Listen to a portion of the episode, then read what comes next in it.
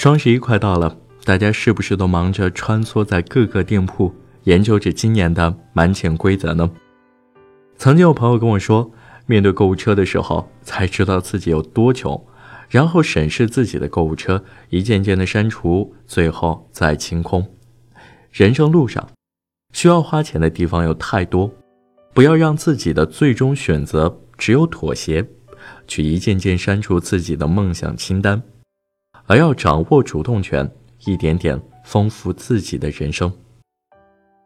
小堂妹大学快毕业了，昨天聊起职业规划，她说：“希望找个自己喜欢的工作干一辈子，钱多钱少无所谓。”我立刻反对：“钱很重要，不能不考虑。”她嗤之以鼻：“够花就行呗，你们这些庸俗的大人呢？”我说：“这不是庸俗，是成熟。”我们成熟的大人才知道钱的好处。你小小年纪看不起钱，将来肯定是要吃苦头的。穷人的抗风险能力太低了。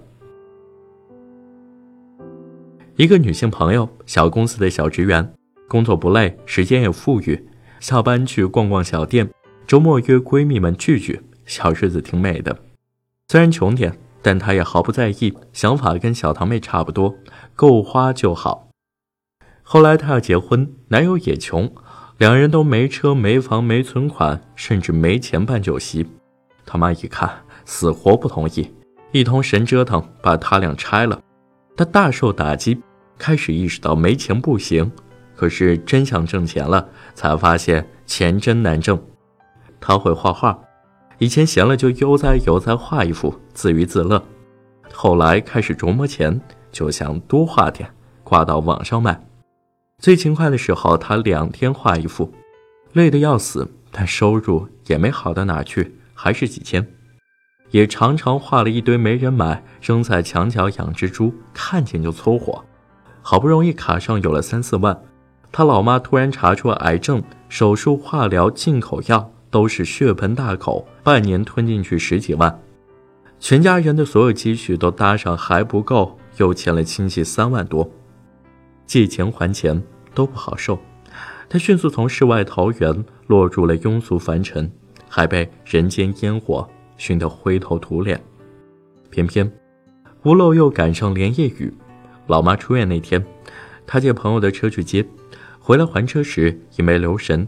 撞了个八十多岁的老大爷，看见大爷佝偻着身体躺在地上，吓死了，心里一万个念头闪过，叫幺二零时手都是抖的。到了医院，大爷的儿子、女儿、侄子、外甥都来了，团团围住他，让他交二十万押金给老爷子看病。他哪里交得出？东拼西凑了两万，又撕扯恳求了一夜，才勉强被允许回家。人回了家。心还在医院，他吃不下睡不着，满脑子想着，万一大爷从此卧床不起，自己赔不赔得起？万幸，大爷伤得不重，家属也没想讹他，最终花了两万了事。那次以后，他就彻底从穷神仙的浪漫幻想里醒了过来。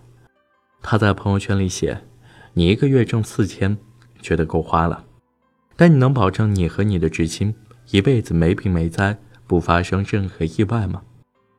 穷人抗风险的能力太低了，像片弱不禁风的破树叶，一点风吹草动，你就没魂了。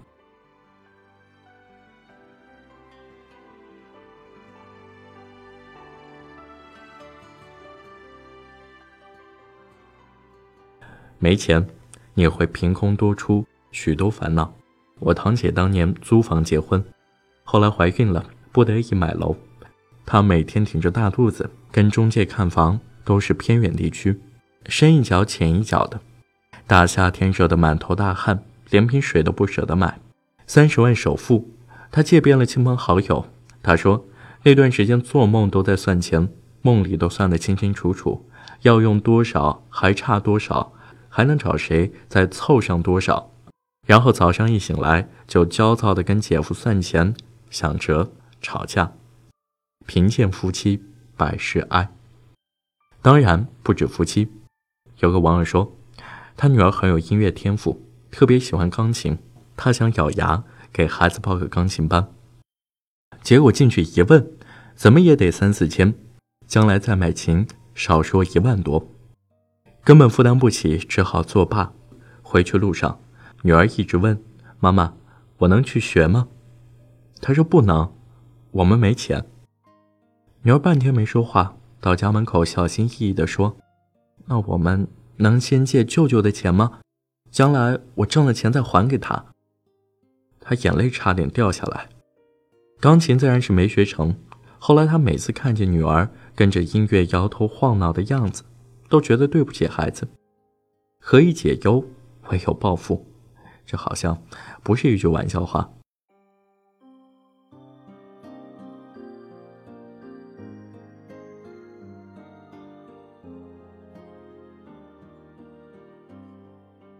没钱会让你失去很多。口口声声说钱不重要的人有三种：一种是真有钱，一种是没尝过缺钱的苦，一种是为了掩饰自己挣不到钱的无能。第一种不说了，后面这两种都是傻，也都将付出惨痛代价。世上有很多杠精，你说钱重要，他立刻说钱也不是万能的，买不到时间，买不到爱情，买不到健康。这是句特别正确的废话。世界上没有任何东西是万能的，但不万能不代表不重要。而这句废话掩饰的残酷现实是：钱买不到时间，却会让你失去时间。我的一个读者，全职妈妈，老公月入五千，每月房贷三千，剩下两千，一家三口衣食住行、吃喝拉撒根本不够。她买东西要花大量时间在某宝挑来挑去。找同款比价格看评价，买一件衣服挑两天省十几块。带孩子去医院打车半小时舍不得，硬抱着孩子花一刻钟走到公交站，再倒两次车，折腾了快两小时。亲戚来了舍不得去饭店吃饭，在家做了一大桌，头一天就开始准备，第二天又忙了一整天，最后除去成本，大概省了两百块。穷人的时间和精力都挺廉价的，因为很多时候你拼不起钱，只能拼时间。钱买不到健康，却会让你失去健康。刚去北京时太穷，住了两年地下室，落了一身湿疹和关节炎，到现在七年了还没好。有个知乎网友说，他小时候家里穷，奶奶明知道奶粉馊了还喂他吃，导致他在人民医院吊针了一个月。差点死掉。如果不缺钱，谁会倒这种霉？钱买不到爱情，却会让你失去爱情。不信你去问那些因为买不起房而分手的恋人，那些在彩礼上扯皮扯得狼烟四起，最后散掉的恋人，那些因为穷而自卑而不敢谈恋爱的男孩女孩。如果钱能解决的问题，你多数都解决不了，那你的人生就太悲惨了。你不用很有钱，但真的不能很缺钱。钱的确不是万能的，我们当然不能把挣钱当做人生的全部目标，但你必须承认钱的重要性，必须对钱有敬畏心。钱从来不是粪土，它是一个人活在世上的底气，它能给你自由、尊严和安全感。你有没有发现，那些不差钱的人身上会有一种特别随性的放松？买了件衣服不适合，送人好了，不用死乞白赖的去找商家退货。收到朋友喜帖，能开心赴宴，真心祝福，不必担心付了份子钱，下个月就要吃土。车子在路上刮擦，交给保险公司好了，大不了赔点钱，不用为了责任认定而大打出手，剪刀石头布决定就好。总之，他们会有很多选择，也就会少较很多劲儿。少窝很多火，少花很多精力去算计衡量，他们不用担心风险和意外，身上有种怎么都行的轻松，因为有钱做后盾，他们就不用硬着头皮去拼时间、拼感情、拼健康，甚至是拼老命了。生活对他们来说更像个有点挑战性的游戏，而不是刀山火海、实实在在的难关。这种人生体验和那些被钱死死卡住脖子的人是完全不同的。所以，人应该早点知道钱的重要性。你不用很有钱，但真的不能缺钱。没事少矫情，有空多挣钱。不管你爱不爱钱，眼下缺不缺钱，能挣就多挣点，有备无患。因为活着很贵。好了，这就是今天的节目。如果你喜欢我们的节目的话，欢迎转发评论。感谢你的收听，我们下期再见。